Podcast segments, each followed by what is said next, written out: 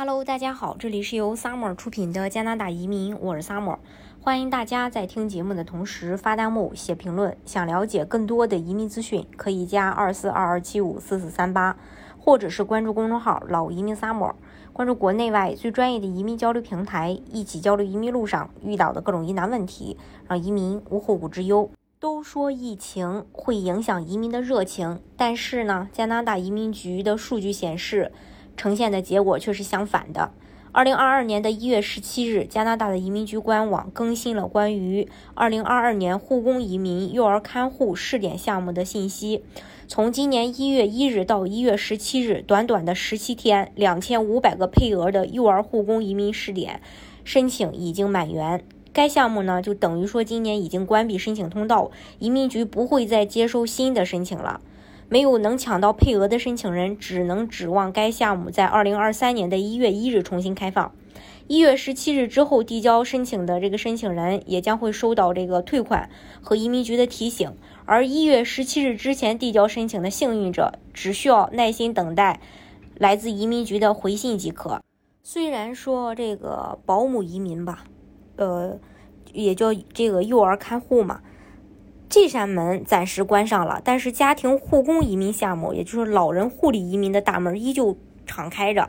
老人护理移民的项目同时同样也有两千七百五十个配额，相比幼儿看护，老人护理的申请人竞争显得小得多，甚至可能出现不满员的情况。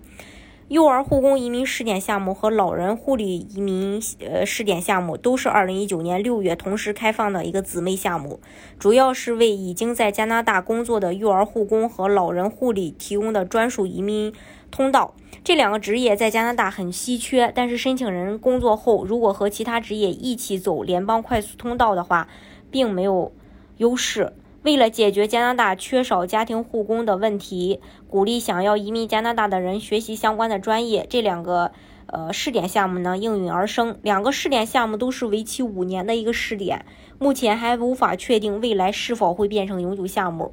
也就是说，二零二二年是该项目运营的倒数第二年，而幼儿护工试点项目的满员，基本就宣判了幼儿护工移民的机会。按目前的政策实行期，只剩最后一年的机会了。这两个项目都需要相关领域内超过二十四个月的加拿大境内工作经验。如果此刻才想从零开始走这两个项目的小伙伴，只怕是二零二三年也赶不上了。但是也不排除这两个项目在未来会成为永久项目的可能性。呃，可以说是机不可失。对于已经在加拿大境内工作的幼儿护工和老人护工，务必要抓紧时间去递交，提前准备好申请材料。手慢就抢不到了。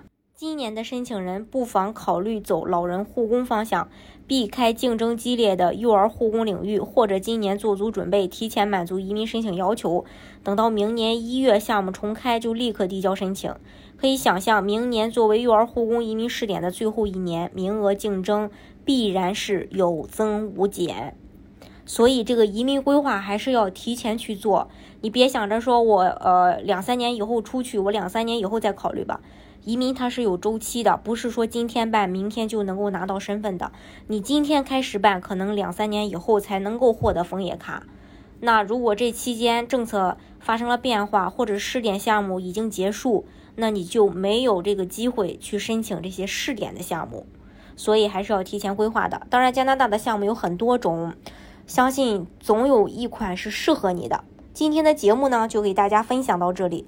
如果大家想具体的了解加拿大的移民政策的话，可以加二四二二七五四四三八，或者是关注公众号“老移民 summer”，关注国内外最专业的移民交流平台，一起交流移民路上遇到的各种疑难问题，让移民无后顾之忧。